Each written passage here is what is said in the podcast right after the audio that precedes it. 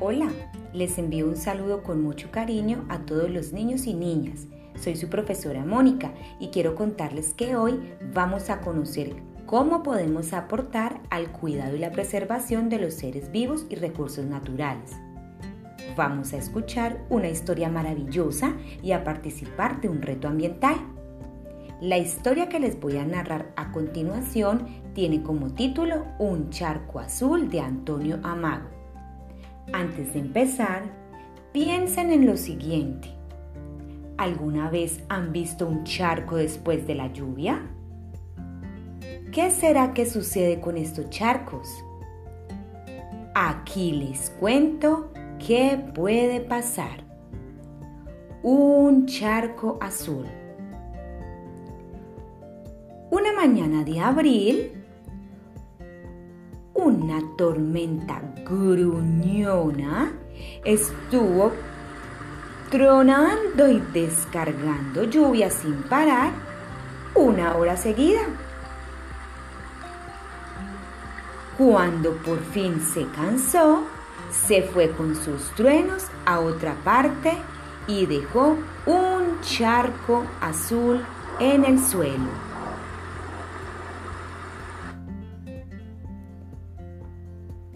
En ese momento apareció una bandada de golondrinas. Veloces, muy veloces, con, como flechas negras. Y se pusieron a jugar persiguiéndose unas a otras. Como venían volando desde África, tenían mucha sed y se pusieron a beber del charco sin dejar de volar un par de traguitos y a seguir volando. Un instante después apareció un erizo que pasaba todos los días por allí. Vaya, un charco en mitad de mi camino, dijo. El erizo pensó que lo mejor para atravesar el charco sería cubrirse la cabeza con una hoja para no mojarse. Como ven, no parecía un erizo muy listo. Una hormiga exploradora encontró una hoja al otro lado del charco y decidió que podría serle muy útil. Puso la hoja en el agua, se subió encima y esperó tranquilamente a que el viento la llevara a la otra orilla. ¡Qué hormiga más lista! Poco después llegó una rana verde con sus patas de rana y sus ojos de rana, dando saltos. Se puso en medio del charco azul lista para saltar sobre cualquier mosca despistada que volara sobre su cabeza de rana verde.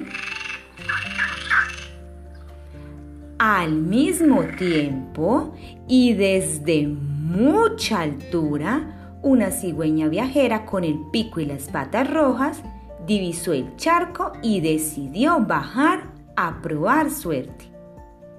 Se puso justo en el centro del charco y la rana precavida se escondió bajo el agua porque no quería servir de desayuno a la zancuda de patas rojas.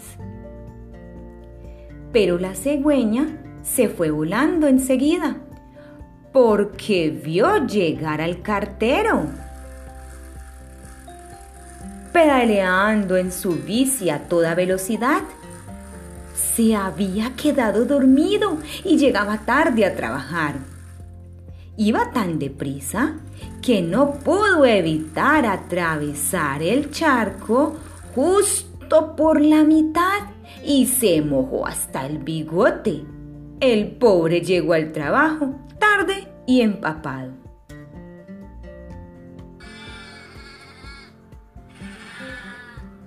Entonces llegaron hasta el charquito dos ovejas lanudas charla que te charla. Y con tanto paseo y tanta charla, les entró una sed muy grande y allí mismo se bebieron medio charco.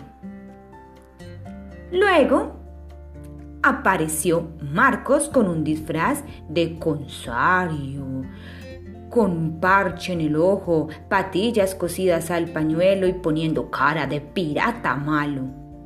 Estuvo jugando un buen rato a los abordajes piratas con sus barcos de papel, a estribor, las velas, a todo trapo. Cuando Marcos se marchó a comer, volvió a aparecer el erizo. Esta vez traía unos palos muy largos debajo del brazo. Cosas de erizos. Entonces se subió a los dos palos, que en realidad eran dos zancos, y encima de ellos atravesó el charco en un periquete y sin mojarse, vaya, y parecía tonto. Por fin, el sol decidió que ya era hora de dejarse ver un rato y se puso a calentar con fuerza y calentó tan fuerte que el charco se fue evaporando y desapareció poco a poco en el aire como había aparecido una mañana de abril. Y colorín colorado, esta historia ha terminado. Ahora, después de escuchar esta historia, podemos decir cómo el agua, el sol, los animales son tan importantes para la vida de todos y cómo es nuestro deber proteger cada recurso que nos regala la tierra. Lo importante es empezar con cosas que parecen pequeñas, pero que nuestro planeta lo agradecerá. Por eso, en casa te vas a unir al reto ambiental y consiste en guardar lavados y secos todos los plásticos que usen, los empaques de galletas, de dulces, del pan, de las arepas, de la bolsa de la tienda, de la bolsa de los huevos, entre otros, durante dos semanas.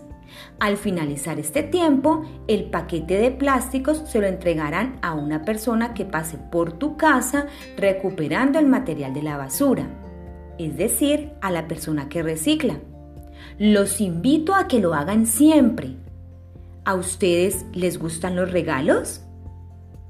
A la tierra le encantan y esa bolsa llena de plástico limpio es el maravilloso regalo que le darán a la naturaleza. Por eso los invito a que lo hagan siempre. Por favor, no arrojen a la basura el plástico. Es un material reutilizable. Recuerden enviarme vía WhatsApp dos fotografías como evidencia del trabajo realizado. Les envío un abrazo lleno de amor. Hasta la próxima.